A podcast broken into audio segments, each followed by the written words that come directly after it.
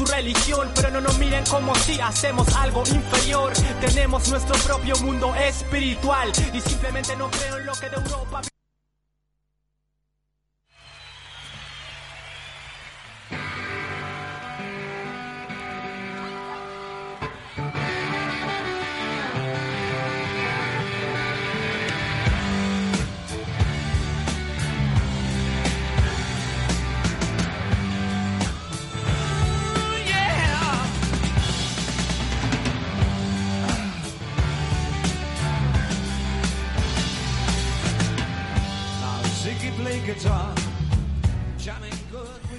Muy buenas tardes, arrancamos un nuevo programa de Buenos Presagios. Hoy sábado 3 de abril los saluda Pablo Pérez, acá de uno de los conductores. A mi derecha, mi compañera Bárbara Barlamas. ¿Cómo estás, Bárbara?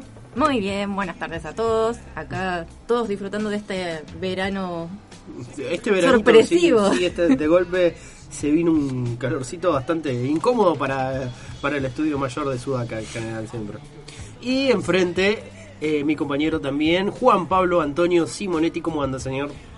Muy bien, muy bien, transpirando también acá como testigos falsos en, en, en nuestro estudio mayor. Pero bien, disfrutando, disfrutando. ¿Ustedes cómo lo han pasado? Bien, todo bien, todo tranqui acá. Llegando al estudio, vamos a ver, vamos a decir que no dije en estos días la temperatura en la ciudad de Trelew, ya que hoy eh, amerita 22 grados, siendo las 13 horas 11 minutos. Aclaremos ¿sí? que Y también- damos la bienvenida, saludamos a nuestro operador, el señor Lautaro Enríquez, hoy está operando por primera vez acá en el programa. ¿sí? Así que muchas gracias Lautaro por estar, genio total. Eh, Sí, ¿y qué tenemos hoy? Primero vamos a hacer otra cosa, vamos a ordenarlo, pues yo ya me estaba adelantando qué tenemos hoy y no. Primero las líneas de comunicación acá en Radio Sudaca. Pueden comunicarse con nosotros al número de teléfono de la radio. Recuerden solamente mensajes de texto. 0280-423-9447. Es así ir al nostálgico SMS. Claro, sí. No atendemos llamadas porque se corta internet. Claro. Y después se pueden comunicar con nosotros con, por todas los- las redes sociales que más o menos llevamos al momento. Twitter, Facebook, Instagram, que nunca le damos mucha pelota, pero bueno. O- o- no, en realidad le damos un poquito más de bola a esa que a Twitter. Pero bueno, ahí también. Por esas redes se pueden comunicar con nosotros. y son todas- todas... Buenos diga, diga. presagios. Exactamente. Exactamente, a partir de ahí pueden encontrarnos y bueno, eh, pueden comunicarse en este fin de semana de Pascuas. De Pascuero. Pascuero, sí, Pascuero, Pascual. han- eh, ¿Cómo? ¿Tienen, ¿Compraron huevo? ¿Compraste huevo para Ciro y Cata? Sí. ¿Sí? Qué Sí, bien. sí, eh. sí, que se sacara, sí, sí, sa- saqué un préstamo y le compré huevos a Ciro y Cata. Le compré a mi sobrina que andaba vendiendo y le compré. Sí. Pero sí, todos los años. Eso, en mi casa nunca fue una gran tradición la del huevo. Mi viejo no, no invertía en huevo de Pascua. No, bueno, su- en mi familia sí, inclusive cuando íbamos a casa de mis abuelos, de mi abuela en realidad, eh, hacíamos búsqueda dentro del departamento de, un, de la vieja vivía en las mil viviendas, en un departamento de un ambiente, era buenísimo porque éramos quichicientos primos adentro de una piecita de las mil viviendas, era casi agarrarse a piña por un huevito. Todos rotos, terminados. No, eh. no, había un poco de, de- de- de solidaridad mínima, pero existía. y Así que bueno, nos quedó como esa idea. Y después mi vieja con mis a sus nietes también. Y, y en mi caso siempre les he comprado. Es muy raro. Salvo alguna crisis muy puntual, le hemos, com- le hemos comprado eh, huevitos. Pero es una práctica que me gusta porque es chocolate, no jodamos. Si fuera santo prepucio también lo compraríamos porque si es de santos prepucios de chocolate también habría. No, no, no, obvio, es chocolate, es chocolate. ¿Saben que para mí el huevo Pascua no era chocolate originalmente? Porque en mi Menos casa que- era vaciar huevos y pintar las Es que cáscaras es esa la y jugar a como el tesoro escondido claro. con Ah, huevos pintados. Bueno, la famosa escena, bueno, a ver, eh, la famosa búsqueda de huevos de Pascuas de It, que termina muy mal y quienes hayan visto la versión nueva saben cómo termina, es esa, es esa tradición, porque tradicionalmente es esa la búsqueda de Pascua. En American God, en la primera temporada, se ve muy bonito las Pascuas, cómo se vincula la Pascua en tanto diosa con la tradición judío-cristiana. No sé si se acuerdan, pero bueno. No, es no, un no. poco eso, justamente, ¿no? Toman que la Pascua es una tradición muy vieja de otras, de otras religiones que el catolicismo, que el cristianismo se apropia. Por eso te es tan exótico como pensar que está que hay un huevo, buscar huevos de coloreados. ¿Qué tiene que ver eso con el cristianismo? Que la paloma... No, y además, ¿de dónde sale el conejo? Claro, porque ¿quién no lo sabe? Los Y de- conejos ponen huevos, sí, sí, toda una mezcla muy, muy interesante.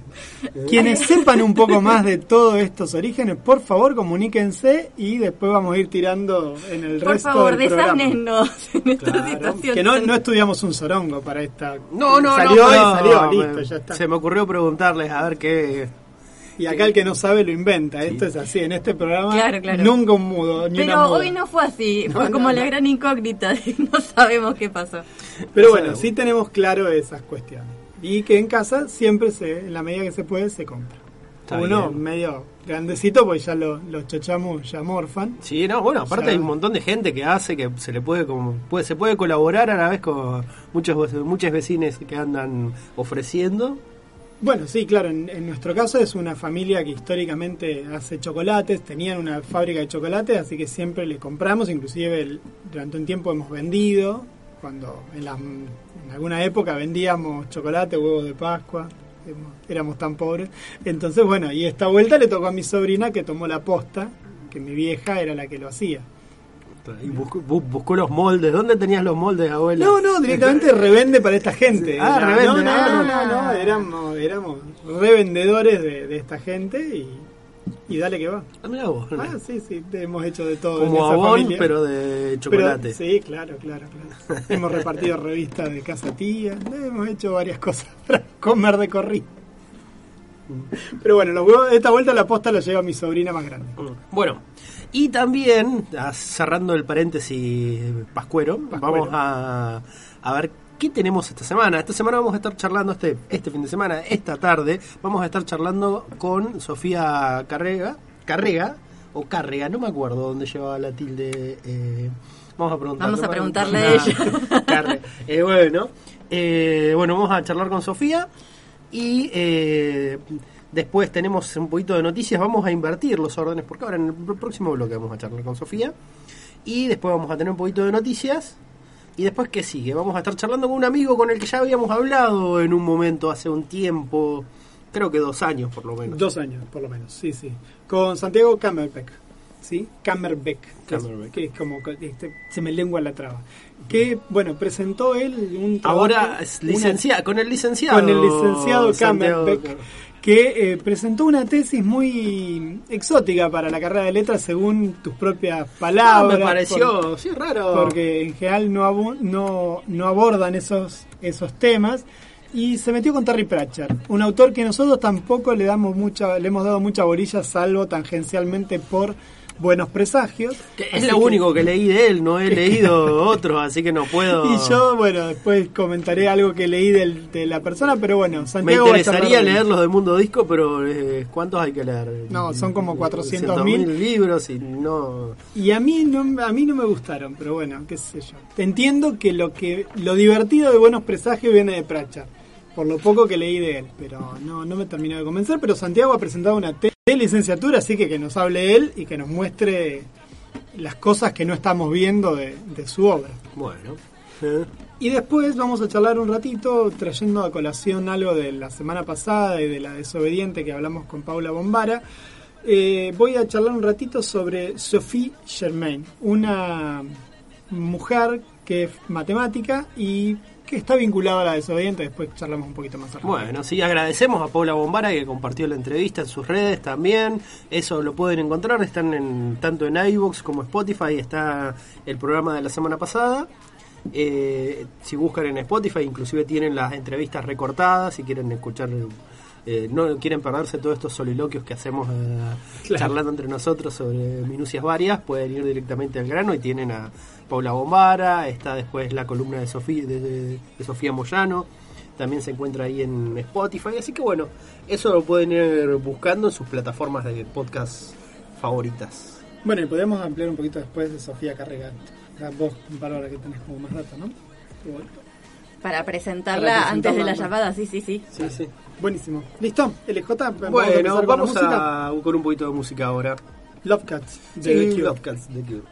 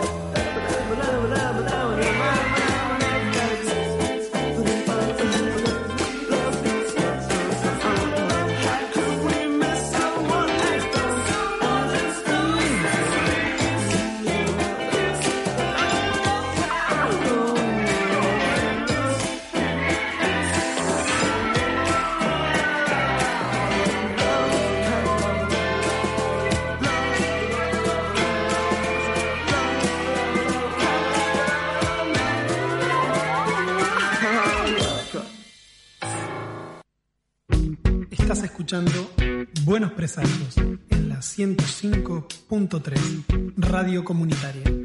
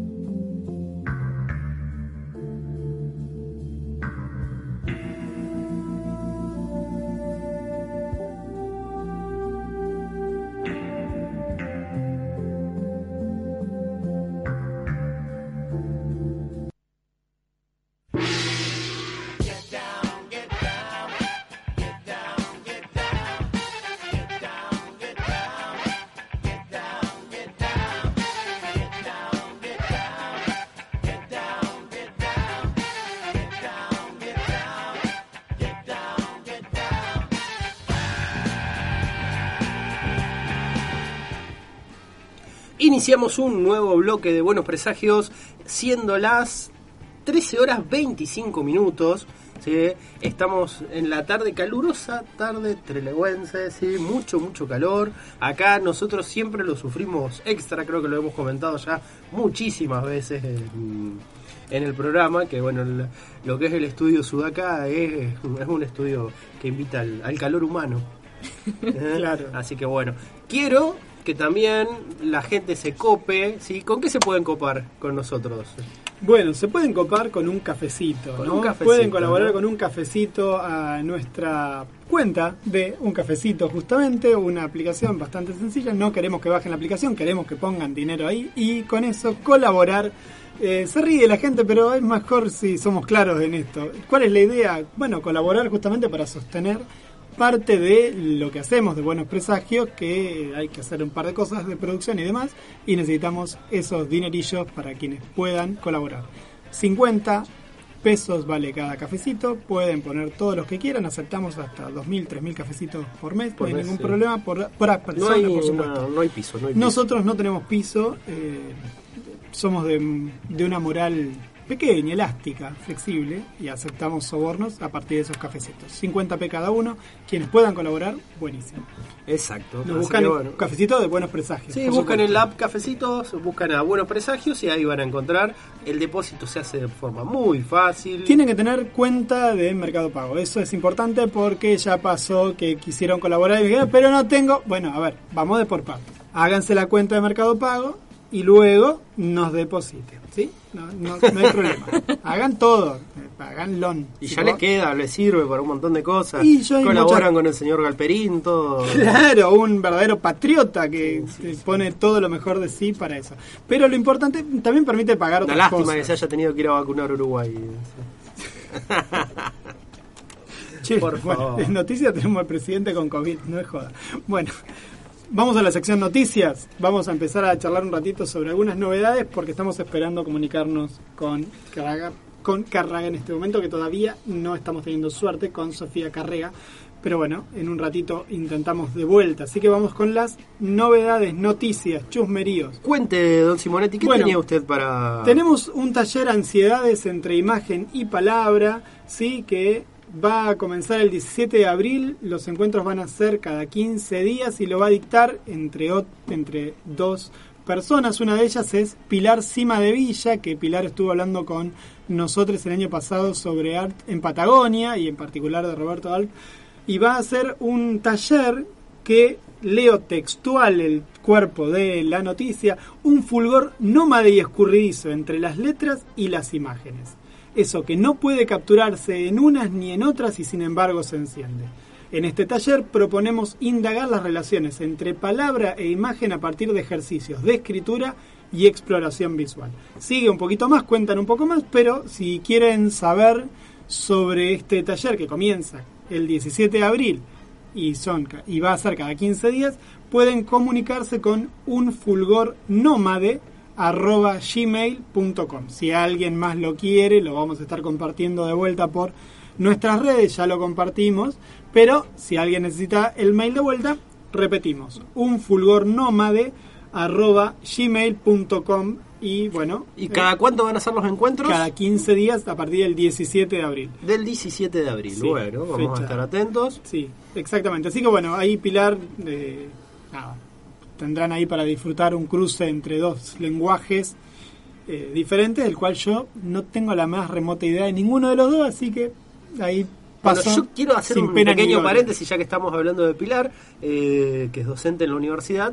Recordar a una docente en la universidad, me gustaría mucho recordar, esta semana nos dejó Zulema Morrison, ¿sí? una docente excelente. entrañable, por que- Entrañable, muy querida por todo, todos nosotros. La verdad que eh, fue una pena general cuando todos nos enteramos y no quería dejar de nombrar esto porque bueno, eh, me parece que tenemos que homenajearla donde podamos. Y eh, la- era mamá, yo no lo sabía, de un chico que fue compañero mío en la escuela y, apart- y ahora compañero en la Facultad de Ingeniería, que es Sebastián Polaco. Así que también un abrazo a Sebastián por, bueno, por el fallecimiento de su mamá. ¿Algo más? No, no, no, Alegre y ese quería hacer que ese, tengamos también para comentar. ese, ese recuerdo. Sí, Eh, yo por- vi los antes de- comentarios. antes de abordar alguna vi los comentarios que era una profe recontra querida. Yo no la tuve nunca, no cursé letras, así que me lo perdí, pero los comentarios eran No, excelente era persona. una belleza de persona, sí. Bueno, otras noticias que tengamos acá disponible en Gatera. De la zona, la verdad creo que esta sería... De la zona no, está bien, bueno, pero de otros lados, ¿tenemos alguna otra novedad en la mañana de hoy? Eh, lo que quería por ahí era como hacer una recomendación porque justo me enteré esta mañana viendo, eh, por el 2 de abril ayer, hubo una proyección y en distintas plataformas está disponible por algunos días, entre una de ellas es Cinear, un documental sobre eh, las mujeres durante la Guerra de Malvinas. Sí. Y parece que está muy recomendable, me lo han visto un par de personas conocidas y es como para aprovechar la posibilidad de que Nosotras dentro de Cinear. También estuvimos, nosotras también fuimos, no me voy a acordar ahora, pero sí, sí, fuimos parte creo que es. Sí, eh, el año pasado mi hija hizo un trabajo sobre, sobre justamente muchas de las mujeres que participaban de Guerra de Malvinas y ahí yo también me enteré por primera vez, una, un bruto total, lo confieso, que bueno había habido una vasta población femenina también en, el, en Guerra de Malvinas haciendo ta- distintas tareas, en particular, bueno, al- enfermería fue el caso que, Sí. que estudió que estudió Fioni para la escuela y presentó. Eso de la mano de bueno de su mamá que la, la orientó. Yo la verdad que ahí Lo no que tenía tiene la menor que idea. fue proyectado en muchas salas y, ce- salas y centros culturales, sobre todo en Buenos Aires, pero también lo subieron a Cinear. Entonces, eh, logueándose, está disponible dentro de las opciones gratuitas. Ah, bueno, bárbaro. Sí, que es Nosotras muy también útil. estuvimos ese documental. Nosotros también estuvimos. Así que bueno, ahora lo vamos a vamos a buscar bien la noticia y la vamos a compartir porque recontra vale la pena. Eh, yo eh, hago un paréntesis acá. Yo entré la, la semana. No, no, no, no, porque venía justo pensando Venía con en una otra cosa y se frenó. No, porque me acordé que entré tarde en lo ofici el otro día. Estábamos de charla. Entré el domingo como a las 7 de la tarde me registré para cerraba ese mismo domingo para ver un documental. Lástima que ahora ya no se puede ver porque estaba únicamente ahí online y esperemos que esté de nuevo en algún momento que es eh, Los Visionadores. Eh, es un documental sobre el cine policial argentino de los años 80 y 90 Ah, eh, que hizo el director Néstor Frenkel, que es un de que nos muestran todas esas películas eh, falopa de, que en general estaban protagonizadas por Rodolfo Rani, casi todas. Eh, Siempre que- haciendo de malo, por supuesto, de la pesada, bien de la pesada. Pero Era una versión de Rambo Eran, una belleza, eran Era una belleza. Raniera. El documental es hermoso, así que bueno, vamos a esperar que en algún momento quede liberado por ahí o algo. Y recomiendo mucho Los Visionadores. Eh, pero bueno, por ahora no creo que esté, porque aparte le preguntaban al director, a Néstor Frenkel, si podía subirlo a algún lado, si tenía él, si lo cómo podía arreglar comercialmente. No, dice, es imposible. Era más un juego para que hice por la Pandemia. por la pandemia armar ese documental que era él con muchos amigos que se pusieron se juntaban a mirar esas películas en hace 10 15 años atrás pero no hay forma de que se pueda hacer algo comercial porque tendría que pagarle derechos a a todos. muchísimas productoras diferentes por las películas. Eh, pero bueno, y también eh, esta semana se anunció el esto como una noticia internacional, vamos a hacer, vamos a hacer una noticia internacional. Se anunció porque me parecía interesante para charlar. eh, Star Wars eh, va a hacer la serie de Obi-Wan Kenobi, hace rato que están que van a hacerla. Primero iban a hacer una película, creo, y después terminaron con lo de la serie de eh, Obi- Obi-Wan Kenobi, el personaje que hace, que encarna Iwan McGregor en las precuelas, que vuelve para esto, ¿sí? Iwan McGregor, si quieren pueden ver, ahí tiene una serie muy buena de Iwan McGregor en la que recorre desde Ushuaia hasta Los Ángeles en moto. ¿En dónde está disponible? Ah. Eh, sí, Me no sé si no me la estaba acuerdo, en... sí, sí, tiene, tiene un recorrido ahí bastante interesante.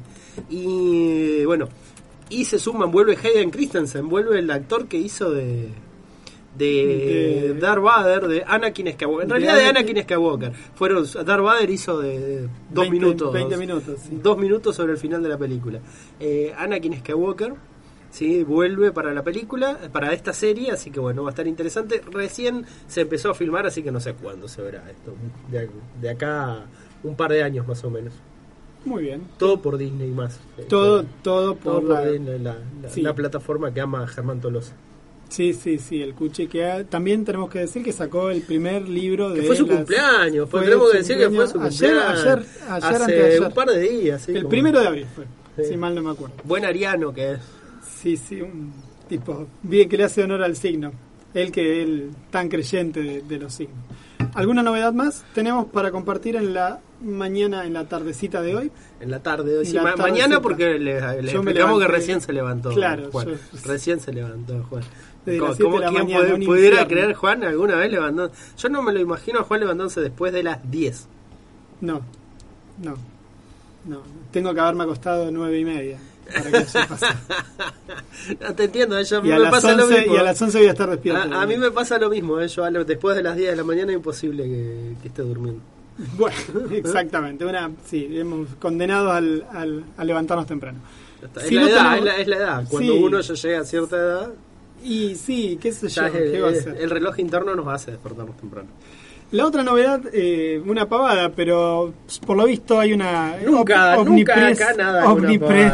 Acá ha decidido siempre que- vamos corriendo de los límites de lo Sí, que es una sí, pavada. de lo o que no es una es una pavada. pavada. Pero bueno, que recién comentaba fuera del aire que Omnipress ha decidido eh, complacer de alguna manera a los fanáticos de la editorial Perfil, de todas aquellas personas que, como Pablo, como yo, nos cre- crecimos leyendo esas historietas. Va a sacar ahora Crepúsculo Esmeralda, una historieta que eh, en los 90 la rompió y ahora ya tiene un, sabor- un olor a rancio que da calambre, pero bueno, viene de la mano de la muerte de Superman y todo lo que viene sacando per- eh, perfil, iba a decir, OVNI en referencia a esa época de la DC Comics. Sí, que eh, Contemos un poquito de qué De se trata. Bueno, el- es cuando trula eh, Hal Jordan y se convierte en Parallax. Eh, una cosa que no tiene ni ton, ni son, ni gollete, pero en esa época nosotros fuimos muy felices leyéndola. Calculo que habrá gente muy feliz ahora teniéndola en papel por segunda vez, porque ya primera ya la tuvimos antes, por los mexicanos de VIP. claro, exactamente. Pero bueno, una edición Naki Pop ahora que va a sacar OVNI, así que quienes quieran disfrutar de lo que leíamos en los 90, toda esa falopa dirías vos de los 90 de historieta, tienen la oportunidad ahora con OVNI. Sí, que puede, podría No sacar reniego, un- ¿eh? No, reniego, no, yo no reniego de nada de eso, de nada. No. Con- eh, las conservo, No, la única que eh, reniego son las de Batman de Nightfall, todo la- eso Las conservo, pero las conservo con amor todavía. No, no, no, yo las de Batman no, las hice cagar a todas. Es- Las de Batman sí son imbancables. Si sacaran todo lo de Batman, de todo lo que fue el- la saga de Israel de Batman, eso, no, por Dios, que no lo, ni se les ocurra. Con la muerte de Superman está bien, con de Green Lantern está Justamente bien. ese sí es el, el que vos decís de Israel. Ahí, ese tomito solo, la espada de Israel, Ah, es bonito. es muy lindo. Dibujado por el capo capo de Joe Quesada. de Marvel, Joe Quesada. Exactamente. ¿sí? Pero bueno, eso, nada es- más. Sí, sí, ¿qué vamos a poner? Un poquito de música. Bárbara, ¿tenés alguna otra cosa para comentar en la tarde de hoy? No, bueno, entonces tenemos una canción de YouTube porque se cumplieron también 82 años de Batman hace unos días. Hold Me, Thrill Me, Kiss Me y Kill Me de YouTube. De Batman Forever. De Batman Forever, sí, Dios mío.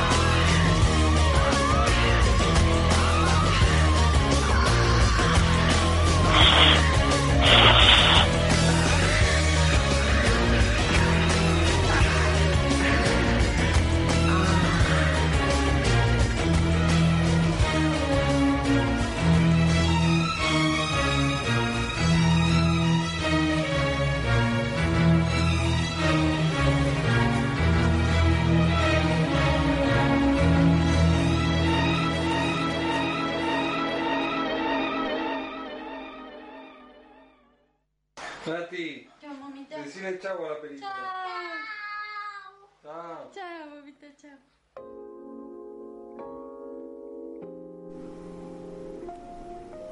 Bueno, arrancamos tercer bloque de Buenos Presagios, siendo las 13 horas 44 minutos en la ciudad de Treleu y estamos con una comunicación telefónica.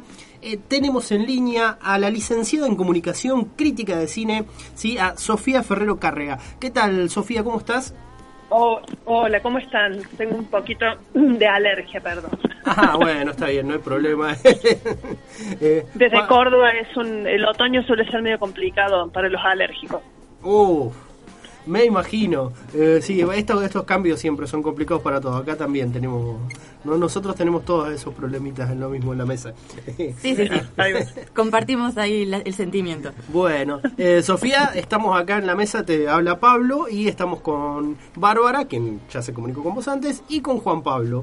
Hola, ¿qué tal? Un gusto. Hola, un gusto. ¿Cómo están? Bien, todo bien. Bueno, interesados en... Bueno, eh, te venimos siguiendo en redes hace rato, ¿sí? Te descubrimos eh, por una entrevista que hiciste en una radio de Capital Federal en, a principio de año, cuando hablaste en Futurock. Eh, y me llamó la atención, nos llamó la atención, bueno, eh, que fuiste casi una adelantada en el tema del, del cine coreano, que ahora está del cine y las series. Eh, Vos hiciste una especialización cuando en, en esto. Sí, en realidad no, no fue una especialización ¿Sí? en, en el tema, sino que yo me recibí de comunicadora acá en la Universidad Nacional de Córdoba y me fui a Barcelona a hacer una, un posgrado en, en crítica de cine. Sí.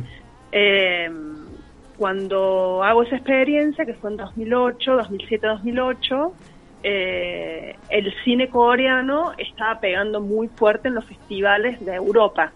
Entonces, eh, como parte de la formación, teníamos que elegir un tema de especialización y yo elegí el del cine coreano, lo que me llevó después a estudiar el idioma, ahí estando en Barcelona, y después ya eh, me tuve que ir. Fue una pasión que me, que me arrastró y me llevó a lugares insospechados. Ya estaba totalmente tomada por, por, por la lengua, por la comida, por las producciones audiovisuales y dije, bueno, no, yo me tengo que ir. Aprovechando la posibilidad de el salto de Europa a Asia eh, es mucho menos traumático y es mucho más posible de hacer eh, que estando acá. Claro. Entonces, en, en 2012 me voy a vivir a Corea, me voy en principio a estudiar el idioma a una universidad y me quedé tres años. Eso sucedió. Ah, bueno, una buena cantidad de tiempo. ¿Y cómo fue la vida ahí? ¿Cómo, cómo, cómo pudiste adaptarte? ¿Te llevó, ¿Te llevó tu tiempo? ¿Esos tres años cómo fueron?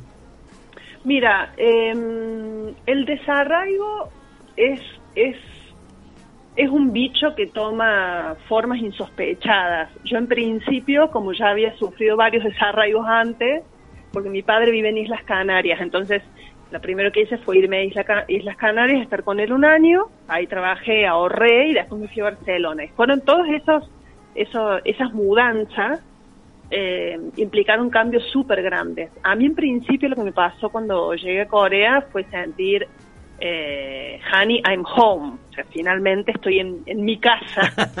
Porque Claro. hacía mucho tiempo que estaba espiritualmente, con, to- con todo lo que estaba estudiando, consumiendo, viendo, leyendo, produciendo, era realmente...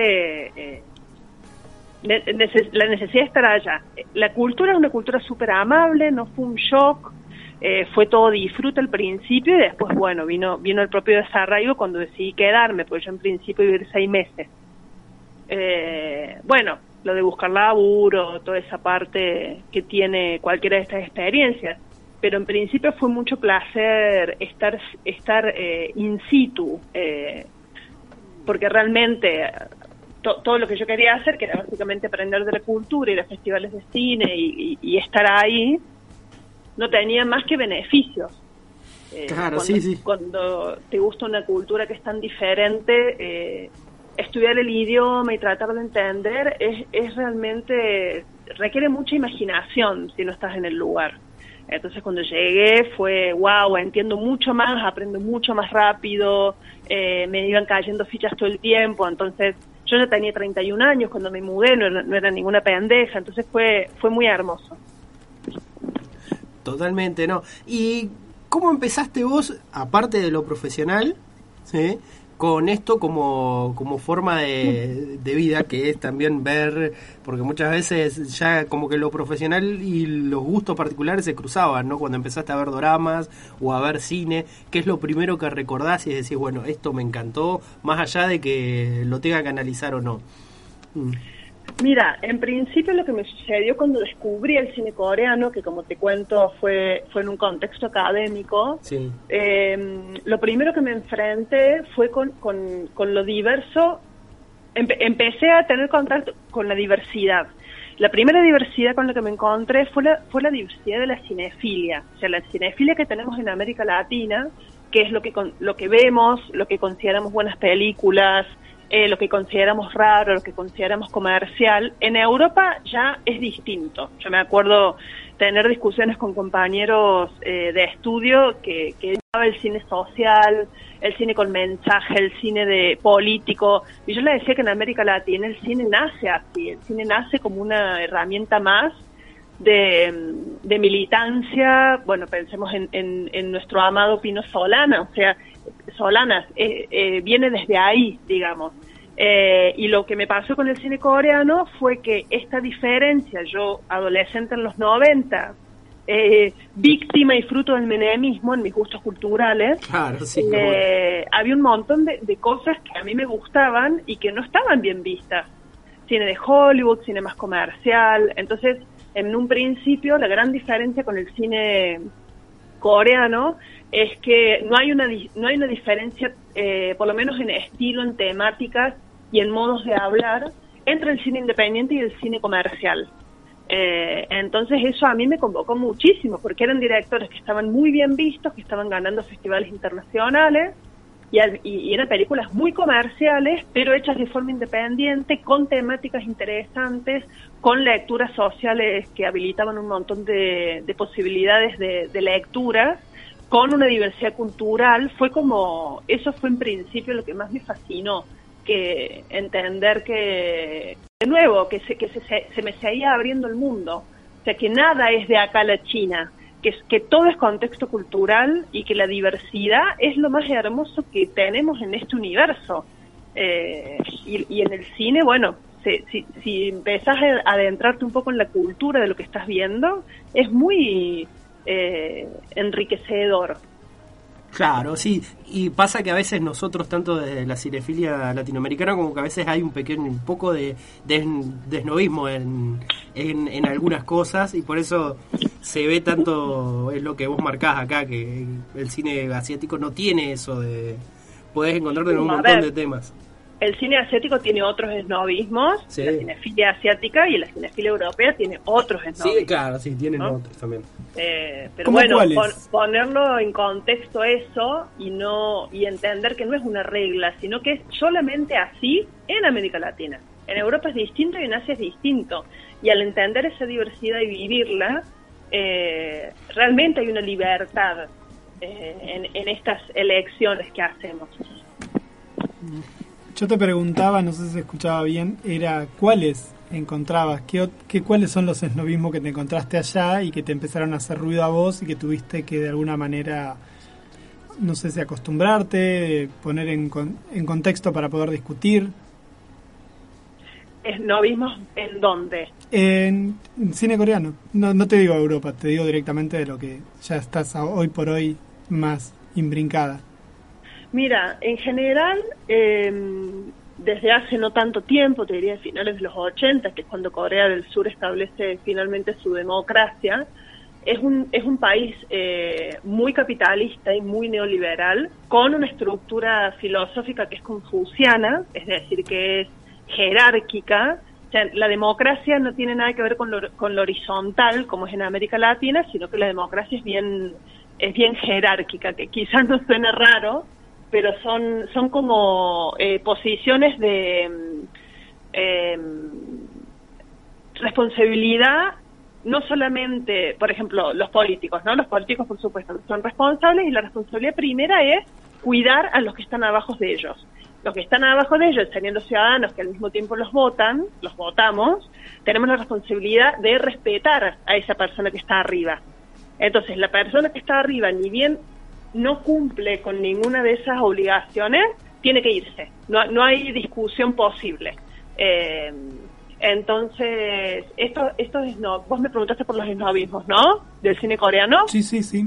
Bien, entonces esta esta lógica capitalista que atraviesa de consumo, digamos, que atraviesa todos los, los, los estratos de la sociedad y, y las formas, que nosotros también los tenemos, pero allá es como muy impresionante, eh, ha hecho que el esnovismo pase más por eh, en el cine por temáticas o por estéticas parecidas a la televisión. Por ejemplo, cuando yo vivía allá, que yo viví de 2012 a 2015, finales de 2015, es cuando empiezan a estallar los doramas a nivel global, ¿no? Sí. Eh, entonces, lo que termina sucediendo es que eh, de- después de, de- la segunda ola de cine coreano, que es el principio del 2000, que es donde sale Bong Joon-ho, Park Chan-wook y todos estos directores que estamos conociendo, los director- el director de Parasite, de Old Boy y estas películas, eh, empiezan a establecer una forma de filmarse que hay toda una generación que le copia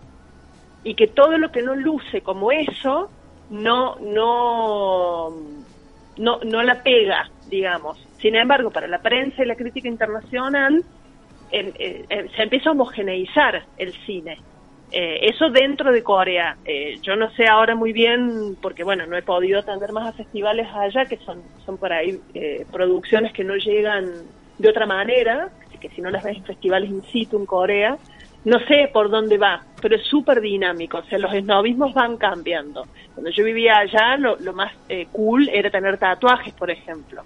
Eh, que los tatuajes están relacionados a las mafias en Asia.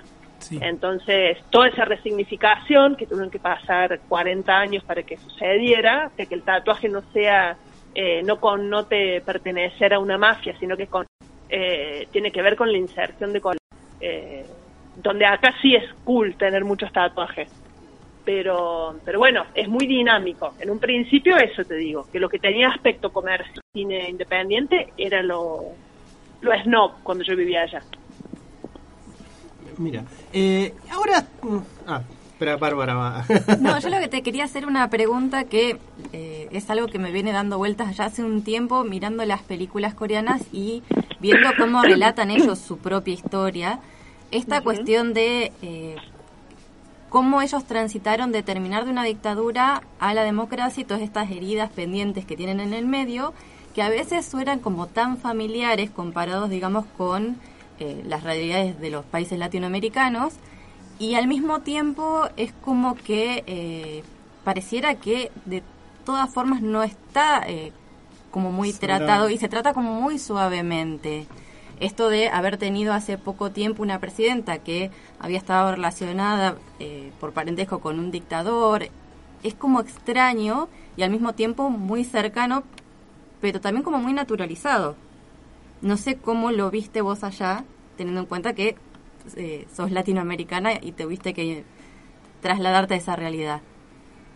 Sí, bueno, de hecho yo yo estuve los todos los años de la menos uno, pues son también son cinco allá, son cinco años de presidencia eh, de Park Chung-hee, que es la presidenta que estás mencionando. Eh, mira, en principio te digo que la justicia eh, histórica no, no funciona re bien en Corea. Eh, hace un, en 2017 salió una película que se llama Taxi Driver, el taxista, eh, que es una película súper comercial, 2018, que, mm, que habla de la masacre de Gwangju. La masacre de Gwangju fue el último coletazo de la dictadura de, de- del padre de esta presidenta, que de hecho lo, asesinan después de estar 20 años en el poder.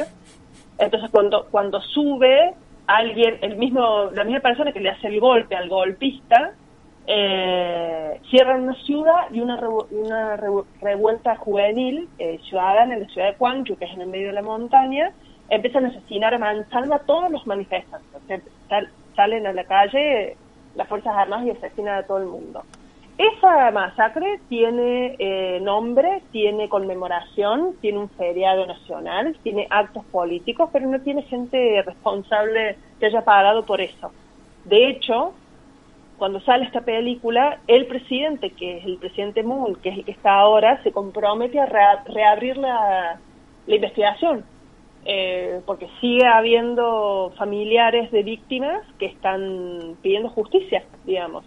Eh, entonces es, es como extraño porque funciona como por otros canales. Eh, en un sentido, la, la, la justicia llega un poquito tarde en alguno, en esto que te digo, en, en, en- en cuestiones más históricas. En otras no. En otras eh, cuestiones de corrupción, por ejemplo, que están súper mal vistas por esto que les digo, bueno, la presidenta Park Chung-hee la, la, le hicieron un impeachment y a los dos meses está presa, ¿no? Y aparte, bueno, es un tema muy recurrente eso en los doramas, en las películas, el tema de la corrupción es algo que ellos eh, van marcando mucho. Sí, está, y está eh, eh, no al lugar, digamos, Sí, sí. corrupción. No al lugar.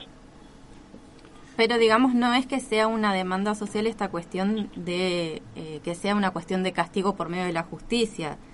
En, no, me- a mí me viene también en relación porque justo habíamos visto que estabas haciendo eh, la semana que viene un curso con Pilar Álvarez, Es una charla abierta. una, Una charla abierta, sí. una charla abierta y ella no, Aprovechamos y los invitamos. Bueno, gracias. Eh, y habíamos charlado con ella por el libro que ella publicó sobre las mujeres de Consuelo y de cómo también esta cuestión eh, de ciertas cosas que no se hablan, que sí se condenan, que sí hay memoria hasta cierto punto, Sí. pero como socialmente no se tratan. Sí. Entonces era Sí, como, también los golpes militares entran en esa categoría. Eh, sí, lo que pasa es que eh, lo que pasó con el dictador Park es que fue un dictador desarrollista. Eh, entonces, los 20 años que él estuvo en el poder, tuvo todas las características de una dictadura sangrienta, de censura, en el cine, por supuesto, de listas negras de gente, que fue lo que hizo su visita después cuando llegó al poder, eso, eso lo replicó.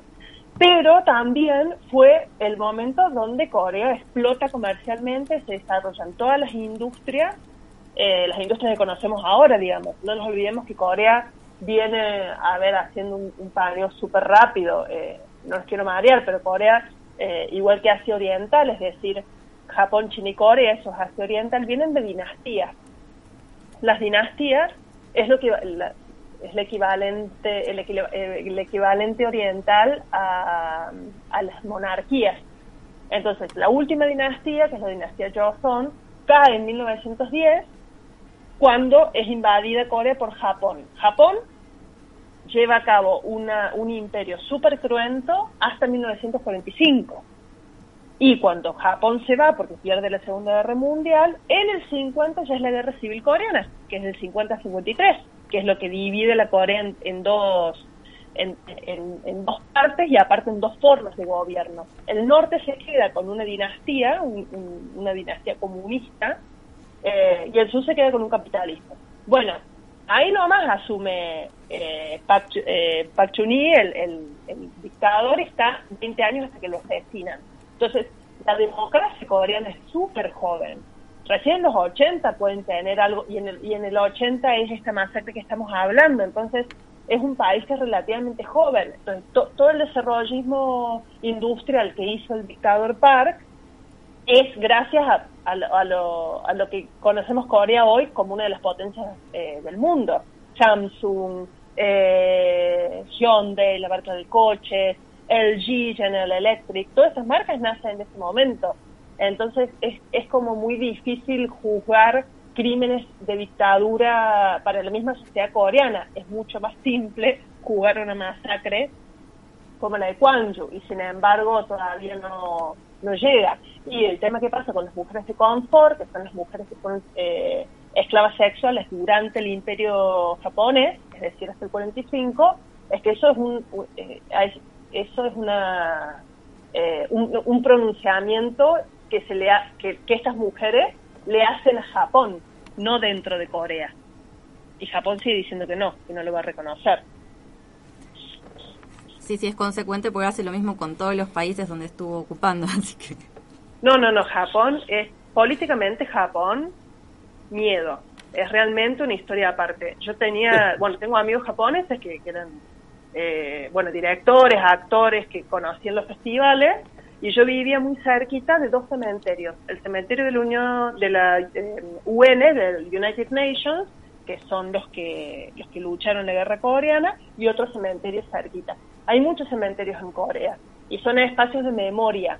No es como un cementerio quizás que lo, lo que pensamos acá. Hay un parque hermoso, son tumbas eh, subterráneas, o sea que no, no hay, hay placas, digamos, son espacios realmente de memoria. Y todos tienen una especie de cripta donde pasan material documental. Bueno, los tres amigos japoneses, una chica y dos chicos que yo llevé a esos lugares, eh, se quedaron muy impresionados porque la historia que se cuenta de la invasión japonesa, ellos no la conocen. Y te estoy hablando de una persona de 30, una persona de 40, una persona de 50.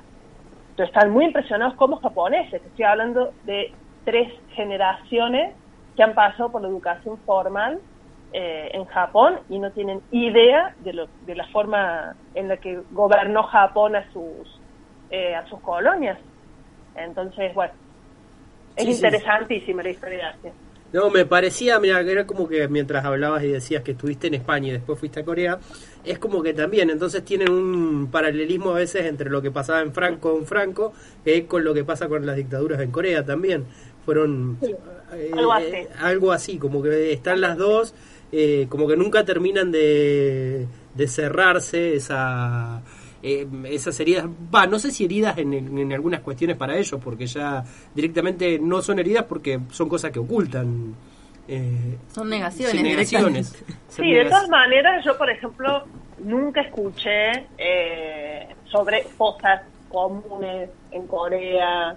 Eh, sí, me parece que la, la, la dictadura se vio más en, en, en- en formas de gobierno y en cuestiones, como les digo, o sea, eh, el cine tenía que hacer propaganda, había mucha censura, listas negras de gente, pero masacres como las dictaduras que nosotros estamos, en las que nosotros estamos pensando, me parece que no llegó No, a claro, esto sí, sí. en Corea. Aparte venían de una guerra, de una guerra que, que, bueno, que se llevó a muchísimas personas y después vino esta dictadura que, que, que no que no estuvo tan mal en ese sentido, digamos, para lo que venían, venían del imperio japonés, después la guerra civil coreana y después una dictadura que organiza el país políticamente y encima lo desarrolla industrialmente, no suena tan mal.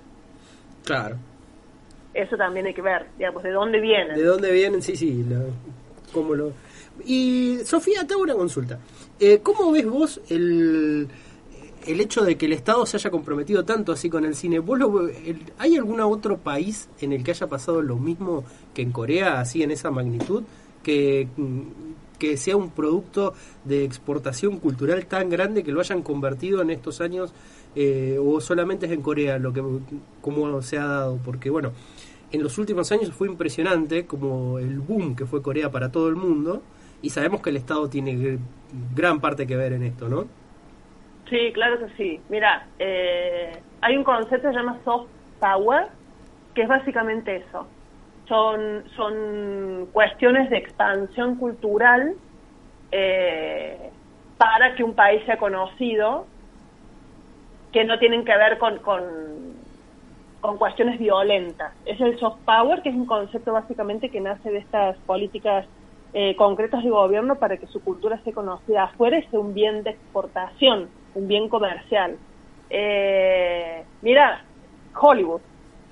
Hollywood es un país que, que, ha, que ha hecho de su cine y de su cultura la hegemonía absoluta. Entonces es un poco, eh, es una industria que es bastante independiente, pero al mismo tiempo tiene mucha ayuda del, del Estado, quizás no tan directa y tan, y tan eh, transparente como las políticas culturales del, del gobierno coreano, Sí. pero eh, el cine de Hollywood tiene, tiene un montón de, de, de, de- ayuda y de contexto que sirve para que Hollywood sea desde 1940 la hegemonía cultural eh, mundial, te diría. Eh, pero bueno, ese, es- ese es otro concepto soft power que es re interesante para analizarlo porque te das cuenta que, que hoy conozcamos BTS, que hoy estén todas las películas coreanas en Netflix, que, las, que vienen de políticas súper concretas para que ellos, pa- para ir construyendo, y son políticas además sostenidas a través de los gobiernos, que eso es interesante, que tampoco estamos acostumbrados en América Latina, ¿no? Eh, Sí. Viene un gobierno, hace políticas, viene el otro y destruye todo. No, tal cual, más, más en lo cultural que, bueno, acá por ejemplo la gente del cine que reclama una cinemateca desde hace miles de años. Eh, Sofía, para ir cerrando, eh, te pido, ¿nos querés contar un poquito de lo que va a ser la actividad del lunes junto con Pilar? Sí, claro, mira, Pilar no nos conocemos, pero somos colegas en temas. Ella hizo su doctorado en, en Corea y trabajó también en el cine, pero el cine documental. Entonces hace mucho tiempo que estamos en contacto y ella ahora dirige la diplomatura en estudios coreanos de la Universidad de Salvador, eh, la USAL. Sí. Y el lunes eh, hay que inscribirse, así que estaría buenísimo que, que buscaran en el Facebook, eh, porque ahí está el formulario. Es Ahí una lo actividad gratuita. Perfecto. Es una actividad gratuita, una actividad abierta, pero que requiere inscripción porque va a ser a través de Zoom. Entonces se tienen que enviar el enlace. Va a ser una charla de una hora, un poquito más, donde yo voy a exponer 40 minutos sobre los orígenes del cine coreano y más lo que está pasando en términos eh, contemporáneos, del cine coreano contemporáneo, eh, y después van a haber, eh, va a haber lugar para preguntas del público. Participan todos los alumnos de esta diplomatura y es abierto eh, para, para el que quiera, digamos. ¿Y lo van a subir después a la charlita? ¿Van a filmarla como para que después la suban a YouTube, algún otro, alguna plataforma? Vos sabés que me parece que no. Eh, de todas maneras, me preguntaron y yo di el ok para que, para que si lo deciden así sea, pero no lo sé. Me- me- en principio te diré que no. Bueno, Bueno, listo, Entonces hay que ahí inscribirse. Es a las 6 de la tarde. Eh, yo también lo voy, a, lo voy a publicar en mis redes, que es Sofía Bari, con B larga, Sofía Bari. Sí, ahí a- acabamos En de... Instagram, no tanto en Twitter. y tengo un canal de YouTube también que voy actualizando de poquito, pero bueno, es un trabajo así muy, muy autogestivo. Buenísimo, Sofía. Muchísimas, muchísimas gracias por la comunicación. Eh, bueno, te seguiremos. eh, te seguiremos siguiendo. no quería repetirlo, pero bueno. Eh, pues, eh, estaremos ahí en las redes viendo cómo va tu actividad y siguiendo tus reseñas. Y Bueno, así que gracias. muchísimas gracias por la comunicación. No, a ustedes por invitarme. Les mando un abrazo fuerte y eh, nos encontraremos en algún momento. Espero, preséntense ustedes cuando comenten algo. Díganme, yo soy Juan, yo soy Juan Pablo. Porque eso, eso del seguidor eh, go- fantasma no me gusta nada. Bueno, listo entonces. Trataremos de ir eh, saliendo del anonimato en el Instagram. Claro, por favor, les pido, preséntense. Mínimos modales. Bueno, Sofía, muchísimas gracias. ¿eh? Bueno, un abrazo. Eh, hasta luego. ¿eh? Chao. Charlábamos con Sofía Carrega sobre, bueno, un, sobre la actividad que va a llevar adelante el lunes. Y ahora vamos un poquito, hacemos un poquito de música, cortamos un ratito. Sí, sí, sí, ahora vamos a escuchar un poco de música. Eh, la renga. Después de, sí, lo que viene es la renga cuando vendrán.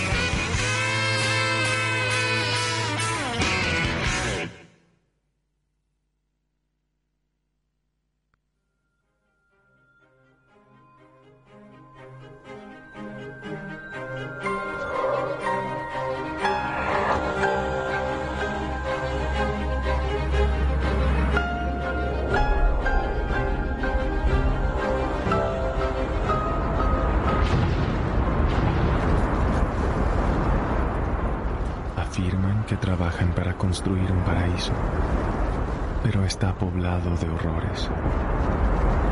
Tal vez el mundo no fue creado. Tal vez nada es creado.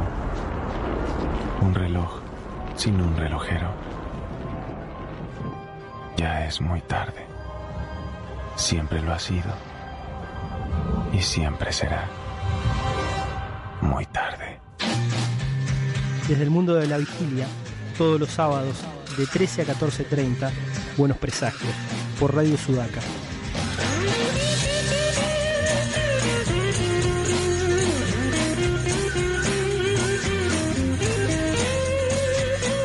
There must be some kind of way out of here.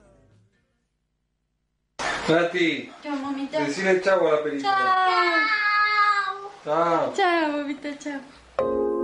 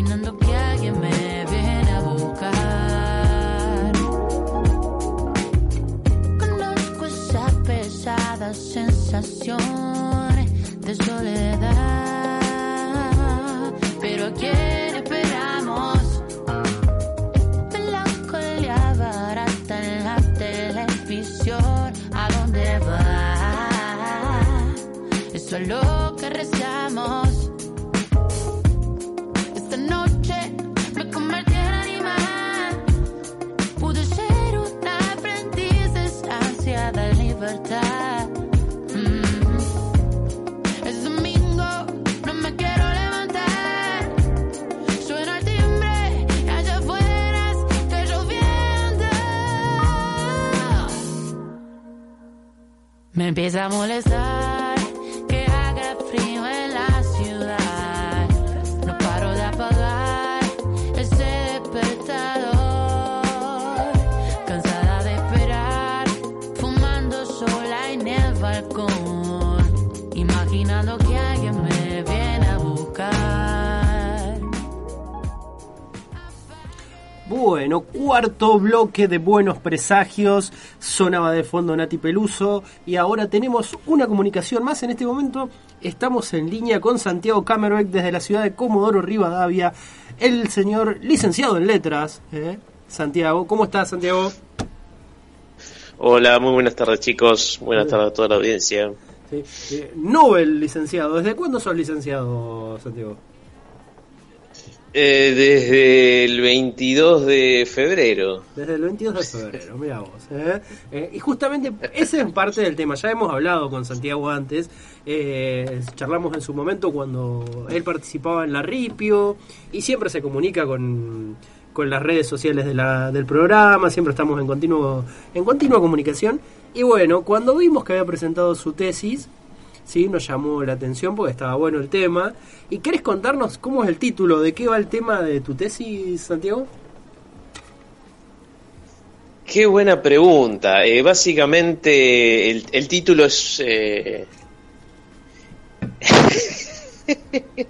Perdón, el, título fue un mal título, debería haberlo, debería haberlo cambiado, pero bueno.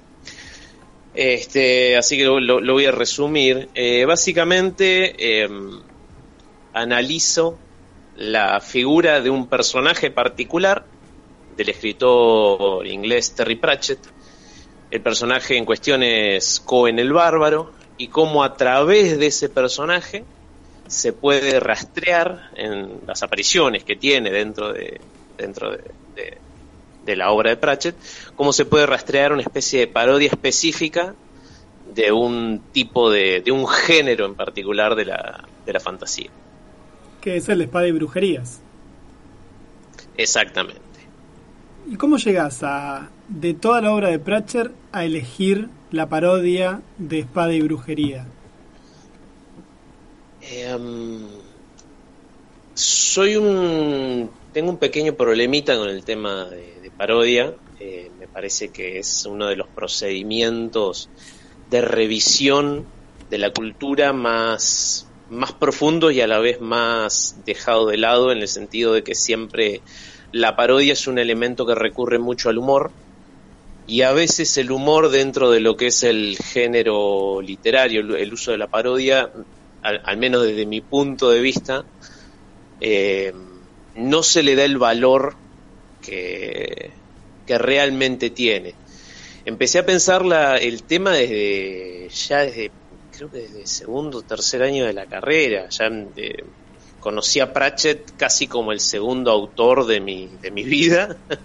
Ah, Eh, cuando empecé a leer, lo primero que leí fue, fue Tolkien, así.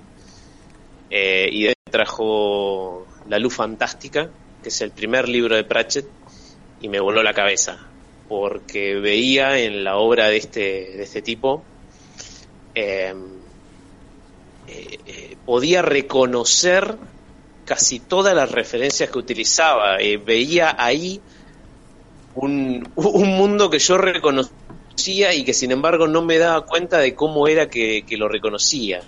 Este, Pratchett le da un nombre a esto, que es ruido blanco, que es para él toda la gente, todo, todo lector, todo posible lector de su obra, tiene un bagaje previo que le permite reconocer eh, los elementos paródicos sin necesidad de conocer elementos específicos. No tenés que conocer a tal autor, a tal personaje o a tal obra, porque en realidad eh, e- estas cosas van más allá de eso. Y por eso es que soy una especie fanático de, de la parodia como procedimiento y realmente en cuando empecé a pensar, bueno, ya está, ya se termina, dije, no, listo, tengo que, tengo que usar Pratchett. Y, un, y el- uno de mis personajes favoritos siempre fue Cohen, el bárbaro. Así que de- desde ahí nace, mira, vos. Y nos llamó la atención también porque, bueno, no es un. En las tesis en general, en la zona, no, no, no es un tema muy usado. Espada y brujería, menos, menos que menos. Eh, Cuando fuiste a presentaste, cuando fuiste con el director, y, ¿quién te dirigió? ¿Quién te dirigió, directora? Eh, directora, Silvia Araujo, profesor, eh, profesora de, de la universidad. de la universidad? Este, mm, sí, ya habíamos trabajado, que perdón, ¿qué? ¿Qué? No, no, no, sí, seguro, sí, sí, sí. sí.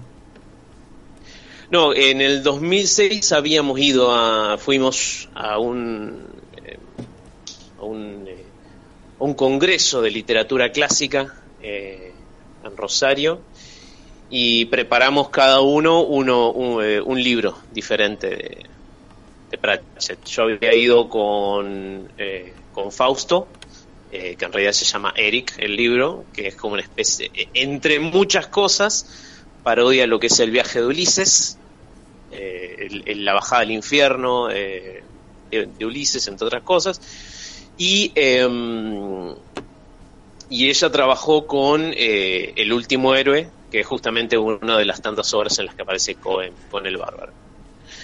Y mm, en cuanto empecé a pensar, bueno, pues, justamente yo pensé, ¿a a quién, a quién le pido que, que- que me, que me dirija la tesis? Porque eh, no, me- no, me- no, no- no es por criticar, pero la, la fantasía no existe dentro de la carrera. Esa es una, esa es una cosa que justamente también me llevó a, a desarrollar el tema, que es, yo me, me encanta eh, el género fantástico. Eh, o mejor dicho, me encanta la literatura de género.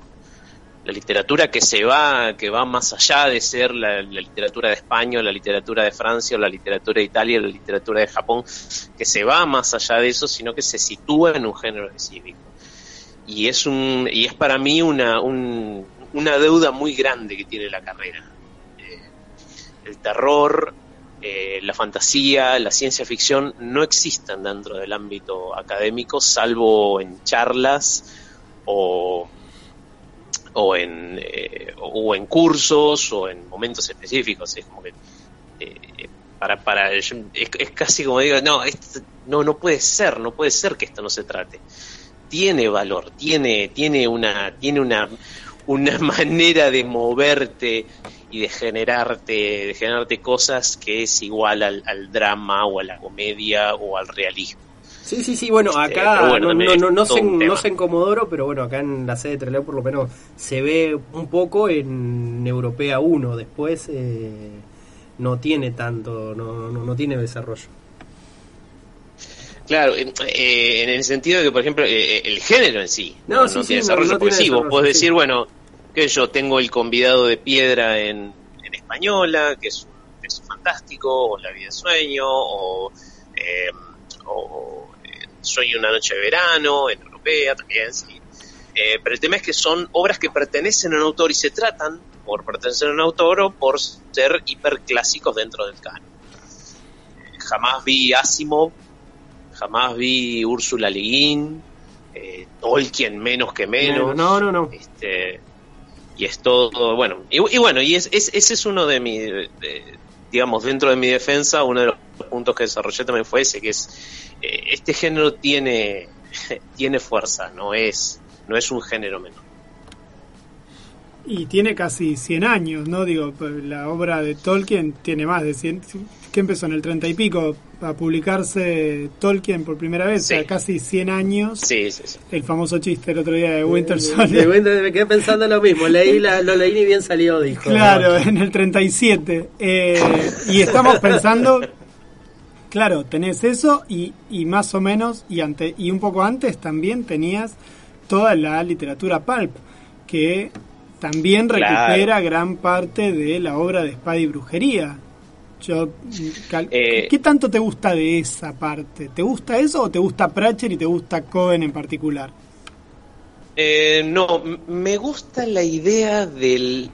eh, es loco, pues, lo he usado mucho también en, entre comillas, mi trabajo, eh, cuando, publico, eh, cuando publicaba fanzines o cuando editaba alguna historia o algo estilo, las cosas que he hecho.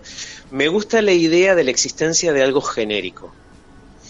Eh, no porque no quiera que, que- que- haya personajes que tengan su, su, su- su sentido, su brillo o su particularidad, sino porque la idea de un mundo genérico que puede ser reconocido por absolutamente todos, sí, es, es, es, es enorme, es fascinante la idea. eh, yo, te, yo te puedo decir Conan el Bárbaro y vos por ahí, no leíste jamás un cuento de Robert Howard, no, no viste nunca la película de Schwarzenegger o las nuevas, eh, no- pero tenés la imagen en la cabeza. Sabés quién es Conan el Bárbaro, aun cuando no tenés idea de qué hace. Enseguida pensás en un tipo musculoso con un taparrabo de piel y una espada en la mano. Es el prototipo básico de todo héroe, héroe bárbaro. Eh, y me encanta la, la idea, eh, me fascina la idea de cómo surge lo que es la literatura pulp, que es tomado como algo hiperpopular. Sí, de hecho es hiperpopular, no es tomado como algo hiperpopular, sino que es hiperpopular. Y que por eso es defenestrado por, por la academia. La academia siempre es como que, y de hecho el, el término pulp en un principio es, eh, es despectivo Claro. porque se asocia, se asocia la calidad de la escritura a la calidad del papel en el que se imprimía, que era una porquería. Este, y sin embargo, de ahí salen los escritores que hoy se consideran eh, se consideran base de la literatura, de la literatura de género actual. Vos hablas con todos los escritores bestseller o todos los escritores reconocidos y todos te van a decir que leyeron a Lovecraft o a Asimov, que Asimov sale, o a Bradbury, que sale de ahí también. Sí, de hecho, Pratchett es eh, Pratchett que era era un gran fan de este un gran fan de comunicarse con sus seguidores y, y con la gente, se metía en foros y, y chateaba con todo el mundo. Usaba de seudónimo, de seudónimo Moorcock, que es el apellido del creador de Elric, Claro, uno de los de grandes personajes de Espada y Brujería. Eh, entonces, eh, yo, eh, de nuevo, es está, está como abandonado ahí. O sea, eh, eh, los lectores y los fans no lo, no lo tienen abandonado en absoluto. O sea, eso sigue vivo. El tema es que la academia siempre es como, no, no, nada, nada, fuera, fuera. Sí, sí. Feo, feo. Y hay una cosa como muy extraña, ¿no? Porque la academia, porque estamos hablando de cosas que ya tienen ciento y pico de años, está bien que no son tan nuevas para lo que puede ser la academia, pero de alguna manera ya deberían ser incorporadas a los planes de estudio. También eso habla de la inercia que tienen las, universidades y los planes de estudio en general para remozarse. Acá en Argentina, ¿tenés idea si en alguna otra universidad están abordando estos temas ya desde un lugar, desde, la, desde, desde las universidades? ¿O está más o menos todo igual? Mira, hasta dónde es. eh, a ver. Em, hasta donde sé, sí. No, no, sé de, no sé de materias en particular. No sé si se están dando materias, no he escuchado nada de eso. Pero sí sé que hay un montón de. Se, se han dado cursos específicos, se dan charlas, pero sí se sigue manteniendo ahí. Hay, eh, hay licenciados que han preparado tesis que se están metiendo en lo que se considera hoy el mundo pop, ¿sí? Eh, tesis sobre manga, tesis sobre, eh, sobre Tolkien, tesis sobre este, la, literatura, la literatura fantástica actual, eh, todo lo que se puede tomar ahora, es este enorme resurgimiento que se está dando en la literatura infanto-juvenil. Este, hay, hay tesis relacionadas con eso y hay mucho movimiento a nivel académico eh, está relacionado por ahí con otras cosas, no con esto en particular. Sé que, por ejemplo, no sé si habrán seguido en su momento eh, lo que hizo la asociación Satori eh, hace, hace unos tres meses más o menos que se hizo el primer encuentro de, cultura japonesa eh, latinoamericano, hicieron todo online y de repente empezabas a ver, apa, eh, eh, aparecía un argentino hablando acerca del manga y de la literatura japonesa y te enterás que existe un, un instituto de estudio de, de, manga y literatura japonesa que está ahí, en, en- no me acuerdo si era en la UBA o en la Universidad de La Plata, es como, ah, caramba, está, está, se está moviendo. El tema de, de nuevo, de fantasía no, no he encontrado cosas. Está bien, está bien. Pero Ahí, sí sé que hay, hay, hay, hay. Es imposible que no haya, es imposible que no haya. Claro. Pero todo siempre tampoco dentro del esquema de lo formal, digamos. O sea, está, hay un formalismo, pero no está dentro de la currícula. Está, empiezan, a, No, empiezan a emerger. Ah, empiezan, sí, lo... Empieza a emerger. Sí, acá encontramos, se llama Red Iberoamericana de Investigadores de Manga y Anime. Y te puedo garantizar de que fue medio de pura chiripa que lo mientras vos charlabas, eh, yo lo estaba mirando acá y estaba viendo alguna algún material que hay muy interesante, muy interesante, no es lo, lo que Todas más me las llama la charlas atención, están pero subidas. Todas las charlas están subidas en Facebook. Todas las mesas redondas han sido filmadas y subidas a Facebook. Obviamente fue todo virtual, pero muy interesante de ver. Hablan de todo, de todo. Este, y creo que de a, creo que de a poco se va a llegar. Es como, por ejemplo, yo estaba escuchando recién que estaban hablando acerca de, de cine coreano y de, y de Corea en general, y hace dos días nada más me enteré que hay una editorial acá en Argentina que empezó a publicar eh, libros específicamente de Corea.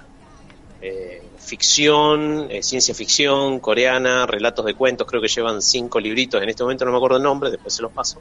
Bueno, por favor. Pero es como, está llegando. El tema, de, el, el tema es que el, el- lo tiene al alcance.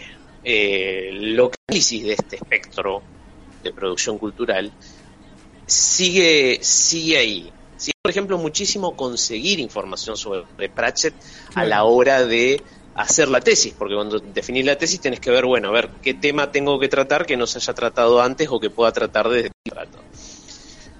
Ah, en español no había nada. Claro, estudios críticos, buscar Había- estudios críticos de Pratchett, me imagino que para no, en español ya de una, ni de casualidad. Claro, eh, había tres o cuatro y vos decís, pero, pero Pratchett se edita desde hace 30 años.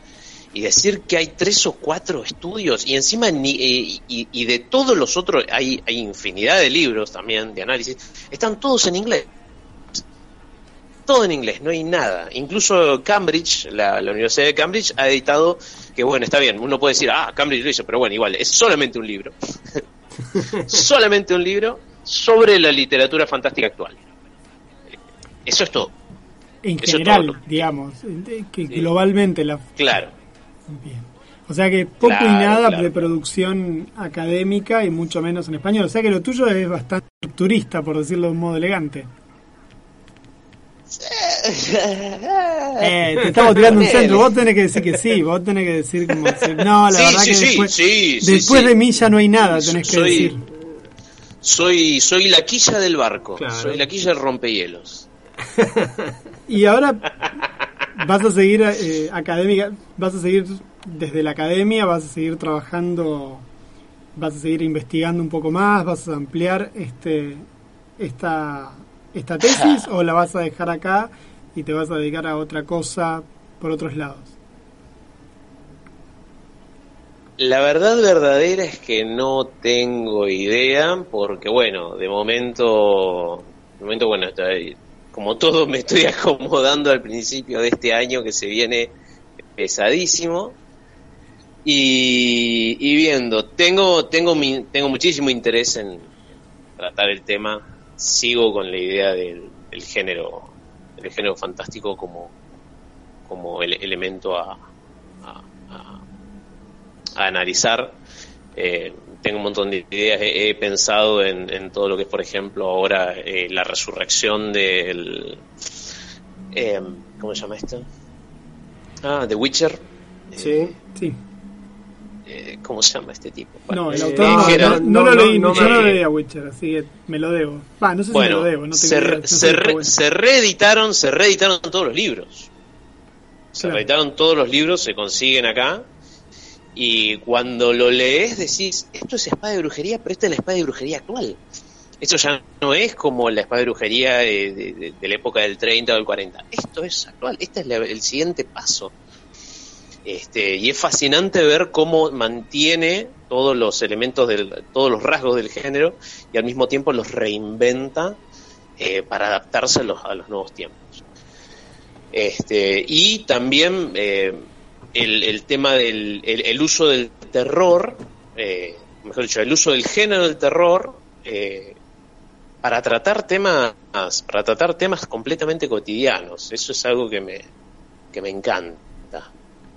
Este, y que de nuevo, siempre cuando se habla de películas o de literatura de terror es como, eh, no, monstruos, fantasmas, cosas. No, no, no, no, no. Ahí tenés un montón de cosas. Ahí tenés traumas familiares, tenés problemas parentales, tenés inseguridades, tenés incluso eh, temas históricos. También cuando estaban hablando acerca del, cine coreano pensé enseguida en que está bien, es una película china, pero, eh, me acerca a esto que es, eh, por ejemplo, esta de- Detention, la película Detention, que ahora va a tener una serie en Netflix, que habla desde la perspectiva del terror de la dicta de un de la dictadura eh, de la dictadura china. Ah, mira, eso no, Y es no, lo ubicaba. Este, y es como, wow. Decís, esto es una película de terror con un bicho gigante de patas y pies largos que es básicamente un militar que está persiguiendo a los pibes que y, y, y, empe- y hay toda una historia detrás que decís, ay, y esto es una película de terror. No es un drama realista, no, no, no es una película de terror y está tratando el tema de una manera, wow el tema del trauma del superviviente, el tema de, la- de- la, dictadura, de la tiranía, la lucha contra la dictadura o desde el lado del saber. Es, y nadie está hablando de esto. Me- bueno, me pasa. Este, Eh, sí, son cosas que se entonces, pierden. claro, entonces me llaman muchísimo estos temas, pero bueno, tengo que rearmarme y ver, bueno, para, para dónde, para dónde disparar. Pero además también, como, como dijimos, Pratchett es alguien que tiene muchísimos, muchísimas cosas. O sea, cada, cada uno de sus libros trata, eh, es una parodia de algo diferente. Y es, eh, es un mundo. Bueno, Santiago, muchísimas gracias por el tiempo y por la toda la información que nos tiraste en breves minutos. Nos dejaste abierto como varias no, no, cosas. nos tiró, sí, nos volvió varios links ahí para seguir, así que bueno, y vamos a tener que llamarlo de nuevo entonces para que después eh, profundice en los géneros. Che, te mandamos, quieran, no tengo ningún problema. Bueno, te mandamos un gran abrazo y ahora seguimos un poco con música con Queen que es clásico de espada y brujería de algún modo.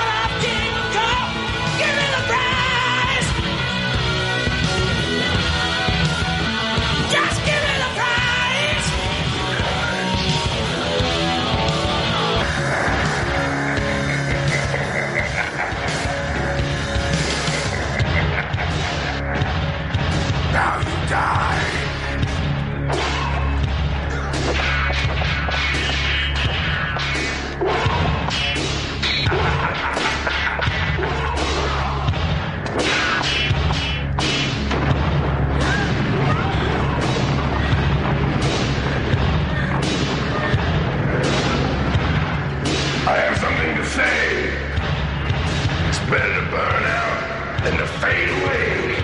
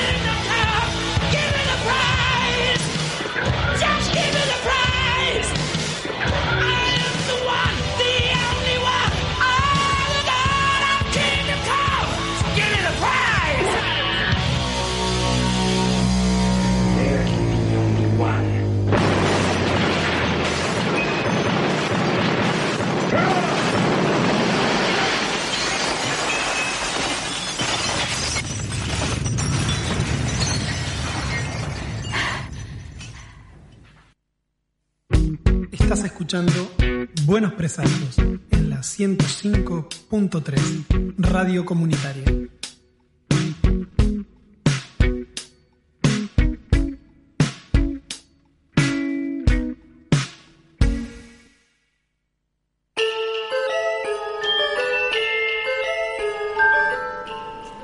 Bueno, llegamos al quinto bloque de Buenos Presagios. Creo que Quinto quinto, bloque, ¿no? sí. Confirmamos. Me, me dio un Quinto 1, bloque. 2, 3, 4, 5, sexto bloque de Buenos bloque de Presagios. Buenos Ya estamos casi bueno. finalizando. Eh, así que, ¿y qué tenemos que hacer? ¿Qué, qué vamos a hacer? Queremos recordar algo nuevamente en este momento. Vamos a recordar algo ya.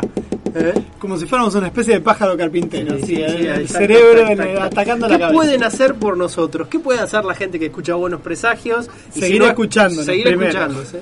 Sí, O no, pero si colaboran con la cabecita.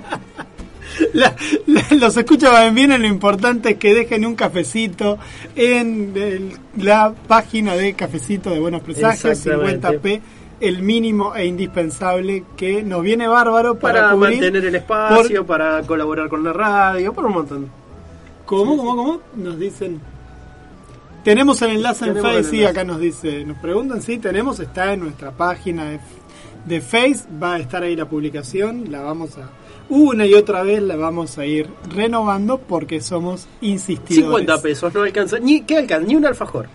Eh, y depende, depende. El fulbito sí, pero bueno, hay que tener coraje El para comer un fulbito. fulbito. Yo recomiendo que nos dejen eso a nosotros, nos den esa guita a nosotros y no al, dentista, porque comer un fulbito es casi Esa, esa pasta de maní del fulbito que. Ah, qué precioso. Vos no sabes si de, de qué lado agarrarlo, de qué lado empezar a comer, de si el que tiene todos los implantes o la que tiene las muelas nuevas. Porque si lo agarrás con implante tenés más chance de zafar. Con la muela nueva, con la, con la muela original, un fulbito es casi para bajar a toscazo una paloma.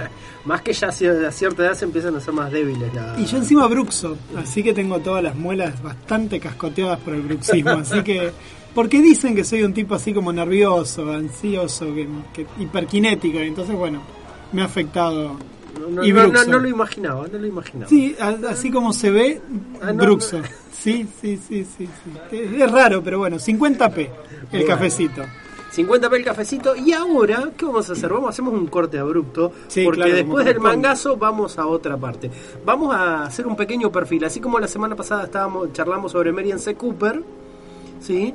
Hoy, eh, nuestro compañero acá, Juan, va a hablar, va a traer a colación el tema, lo va a enganchar con lo que hablamos con Paula la semana pasada. Claro, y en va a hacer un perfil de. de eh, Mary, Mary Sophie Germain. No sé, mi francés apesta, pero es María Sofía Germain, que eh, lo quería traer la semana pasada, pero bueno, la verdad que la charla era súper interesante y más vale usar esos minutos para seguir charlando con Bombara y no hablar de, de otras cuestiones. Pero la novela de la novela La desobediente retoma un personaje en el 1700 de una mujer que intenta estudiar siendo mujer en una universidad en Alemania. En Alemania eh, las mujeres no tenían acceso a la universidad, no podían estudiar en las universidades, pero Alemania no fue el único país de Europa que no permitió eso, ni, el- ni del mundo. Eh, también ocurrió en Francia. Eh, Florence, que es la personaje, la protagonista de la novela La desobediente, tiene que hacer algunas cosas para poder seguir estudiando eh, ciencias naturales. Ella hace eso en Alemania. Pero eh, Sophie Germain tuvo que hacer una cosa bastante parecida. Si cuento cómo hace, voy a medio spoilear alguna parte de la novela, pero bueno, ya tuvieron una semana para leerla quienes quisieron. Eh, ella tuvo que, para poder estudiar matemática y física, que era lo que a ella le interesaba, primero voy a decir un poquito qué era lo que quería estudiar, ella tuvo que hacer lo mismo que tiene que hacer Florence en La desobediente. ¿Cuándo estamos hablando de esto? Eh, Sophie Germain nació el primero de abril del seten- 1776. Así que hace poco hubiera cumplido bastantes años. Se murió bastante joven, con 55 años, que era lo Creo que habitual. debía ser un promedio de vida alto para. Lo cual era habitual, claro. El siglo XVII. Claro, exactamente. Y ella. Y vivía en una época movida, así que como que... Y primero de abril del 76, ¿no? Claro, le ¿Cuál- esquivó guillotinas y un montón de otras cosas, así que... Claro, ella encima, bueno, ella era, como casi todas las personas que podían acceder a los estudios, eran de familias adineradas, pero como era mujer, se le prohibió estudiar matemática, porque en general, eh, si bien la matemática era un estudio que no era considerado de lo más espúreo, sí, era, eh, no era una mujer así como que... no, a mí no me parece agraciada la palabra, pero bueno, pero tenemos una imagen de Sofía Germain ahí para compartir después, si quieren. Pero era una mujer que, así y todo, peleó fuertemente contra su familia para poder hacer matemática. ¿Y cómo lo hizo? Bueno, lo hizo de un modo que era bastante clásico en la época tomó el nombre de otra persona, de un varón, en este caso eh, Leblanc fue el apellido de la persona que, que él eligió, que ella eligió, y se hizo pasar por un antiguo estudiante de matemática. Y con eso pudo ingresar a la carrera. Uno no estaría charlando de ella si no hubiera hecho un pequeño y gran aporte a la matemática. Hizo un montón de cosas, se dedicó a la teoría de la elasticidad, trabajó muchas cosas en física. Junto con Emily Noether debe haber sido de las dos matemáticas más importantes en los avances de la física. Pero lo que ella hizo fue el primer gran avance significativo en uno de los teoremas que más años tardaron en ser demostrados y que recién se pudo probar en la década del 90, hace ya, ¿qué estamos? En 2020, hace 30 años atrás. 30 años atrás. Hace 30 años atrás se pudo probar lo que hoy se conoce como el último teorema de Fermat. Eh, eh, Marie Sofía Germain lo que hizo fue probar para una colección infinita, pero no completa, de resultados del último teorema de Fermat. ¿Quién, ¿Qué es el último teorema de Fermat? Bueno, todos conocemos de la escuela y hemos sido de alguna manera torturados, eh, o no tanto, pero bueno, hemos padecido o pasado por el teorema de Pitágoras. El teorema de Pitágoras, para hacerlo muy breve, lo que dice es establece una relación entre tres números. Dice que dos números elevados al, al cuadrado y sumados entre sí dan un tercer número al cuadrado. O sea, en, definitiva el teorema de Pitágoras es eso. Pero acá aparece algo interesante que es que esos tres números de la tienen que estar elevados a la potencia 2, es decir, multiplicados por sí mismos una dos veces. ¿Qué dice el teorema de Fermat? Fermat era un matemático mucho más anterior a, a Germain, que dice que de la única manera que esa relación entre esos tres números se cumple es cuando elevas al cuadrado o la potencia es 1. La, ¿Qué significa el 1? Es, Por ejemplo, 1 más 2 da 3.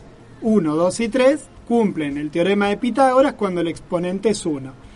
3, 4 y 5, eh, sí, porque si haces... eh, per- perdón, digo sí porque Bárbara empezó a poner cara.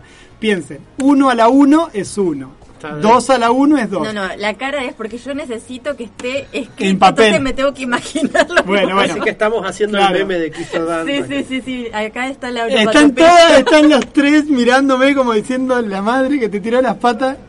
El tema Papel y lápiz, por favor, para acá. eh, es bastante, bueno, pero es bastante fácil probarlo para el caso 1 porque es la suma que conocemos de números. 1 y 2 están relacionados con 3 porque 1 más 2 da 3. Y ese es el teorema de Pitágoras cuando elevas a la potencia 1. Cuando elevas a la potencia 2, hay muchos ejemplos. El más conocido es 3, 4 y 5. Si haces 3 al cuadrado y le sumas 4 al cuadrado, 9 más 16 da 25, que 25 es 5 al cuadrado. Eso es como el caso más fácil. Y Fermat se pregunta, che, ¿y si agarro tres números y los elevo a la 3, al cubo, o a la cuarta, o a la quinta? Él dice en un libro que no se puede. Ese se llama La conjetura de Fermat y recién en el año 1990 se pudo comprobar. Fermat era del 1600, 100 años antes que Sophie, así que se tardó sus buenos 300 años en probar eso. Bueno, 100 años después de que él lo dice, esta mujer prueba para un caso, para infinitos ejemplos de números primos, los que hoy se llaman los primos de Sophie Germain. ¿Qué es un número primo? Bueno, no me voy a meter con eso, pero quiero decirles, el primer gran, gran, gran avance lo hace ella y no lo pudo publicar con su nombre, porque estaba condenada a, que no podía entrar a estudiar a las universidades. Así que bueno, cuando lean la desobediente de Bombara, piensen en todas las cosas que tuvieron que hacer estas mujeres para poder seguir avanzando en la ciencia. No solo en la biología, sino también en un espacio como puede ser la propia matemática. No fue la única ¿eh? de esa época que la pasó mal para poder estudiar, pero sí quizás la que tiene uno de los resultados más poderosos para la época. Al punto tal que cuando la presentan formalmente como mujer a la academia, eh, no consiguieron darle una plaza de profesora, pero sí grandes matemáticos de la época hicieron mucha fuerza para que ella pudiera ingresar y ser reconocida. Por supuesto, no alcanzó y se murió a los 55 años eh, por un cáncer de mamas en 1831. Así que bueno, nada, quería comentarles. Esa- pero este- bueno, ese fue el perfil de Sofía, Sophie- Ma- María Sofía Germain. Germain, exactamente. Eh. Así que bueno, Sí. eh, para quienes quieran seguir, recomiendo de nuevo el libro que nombraba la semana pasada de Científicas, que ahora se me fue el apellido, pero está editado por eh, Ciencia que Ladra. Recontra recomiendo porque no solo habla de mujeres eh, en la matemática, sino además en todas las otras ciencias y además reconoce la labor de las mujeres en profesiones que luego pasaron a ser científicas o profesionales, pero se las quedaron los varones, como pueden ser eh, las parteras que derivaron en vas, vas a la partera, pero tenés un ginecólogo, no el otro médico que es para partos. Bueno, las mujeres Obstetra. obstetra, perdón. Los varones quedaron como los médicos y las mujeres quedaron como eh, en una en una en una posición como es eh, sub- sub- sumida Sí. cuando en realidad eran todos saberes que las propias mujeres habían producido así que Bueno, bueno es lo que nos contaba Paula Braín en las distintas apariciones que ha tenido en el programa de cómo ciertas prácticas después fueron apropiadas. exactamente bueno en científicas en este librito que está muy copado eh, amplía mucho más mi perfil Bueno, ahora vamos entonces con un poquito de música para después ya volver a despedirnos. Así que lo que suenan son los Rolling Stones con You Can't Always Get What You Want.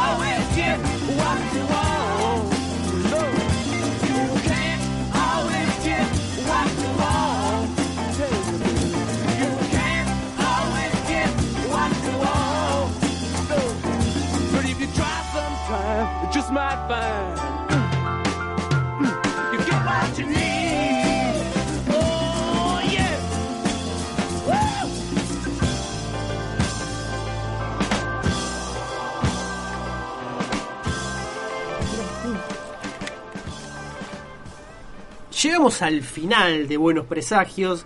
Último bloque, séptimo, séptimo bloque de Buenos Presagios. Bueno, tuvimos un largo y caluroso recorrido. Hoy la verdad que estuvimos, no, no- nos dimos cuenta, les comento, nos dimos cuenta sobre Tarde. el final tarde, muy tarde, que había un calefactor prendido acá en el... Y, hay un y que había un ventilador apagado, los dos elementos que podían haber El hecho mejor nuestra el- El vida. ventilador lo sumamos, que es un compañero más del programa en este momento, ya no nos importa el ruido, nada.